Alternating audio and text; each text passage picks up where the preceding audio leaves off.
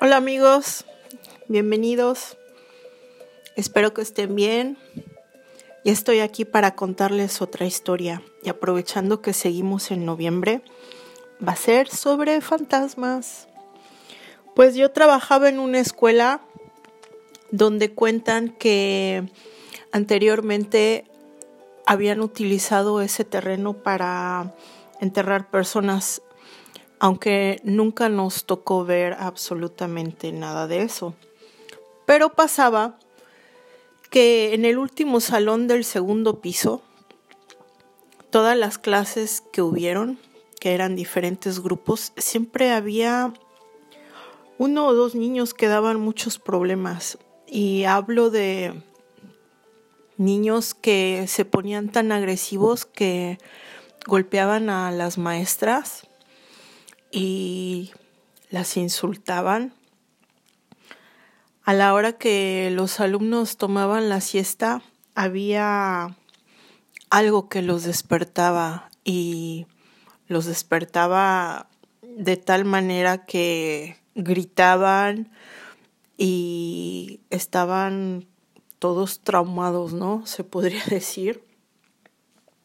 Yo no sé qué tan cierto sea eso, pero una noche cuando estábamos trabajando me tocó ver una sombra que caminaba en el segundo piso del baño hacia los salones.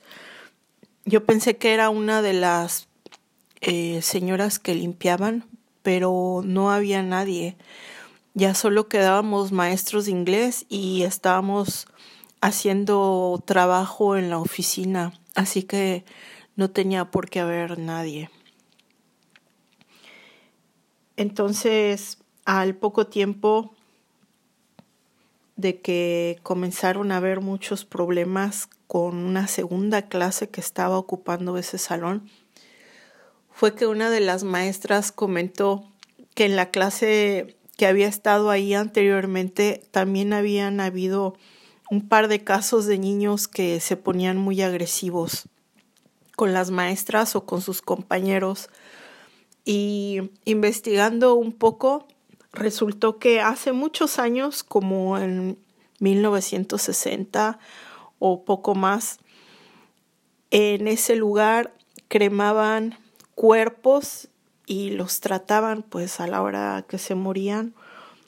Eh, entonces, Puede que hubiera por ahí algún espíritu, aunque esto más bien me sonaba como a un demonio por la manera en que los niños se comportaban.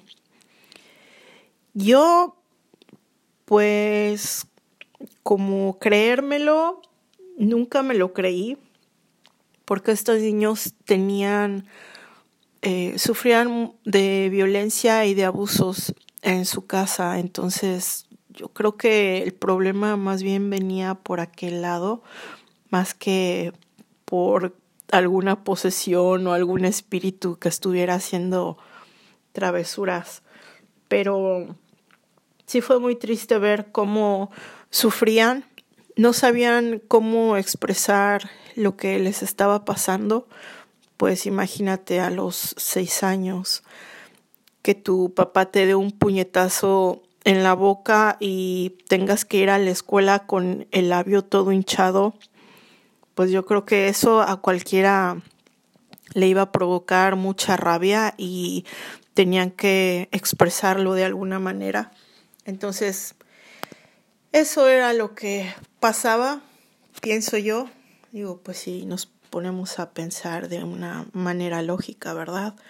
Más que hubiera una posesión, pero sí, Aquella noche vi una sombra, pero no, no, creo que un demonio se manifieste en una sombra, aunque bueno, ya, ya no se sabe, ya no se sabe a, a, quién tenerle más miedo, si a los vivos o a los muertos, pero yo creo que a los vivos que son muy vivos hay que tenerles más miedo.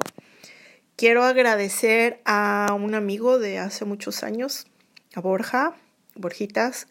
Gracias por contribuir para el podcast con la música. Eh, y bueno, espero que esta historia les haya gustado y nos vemos muy pronto.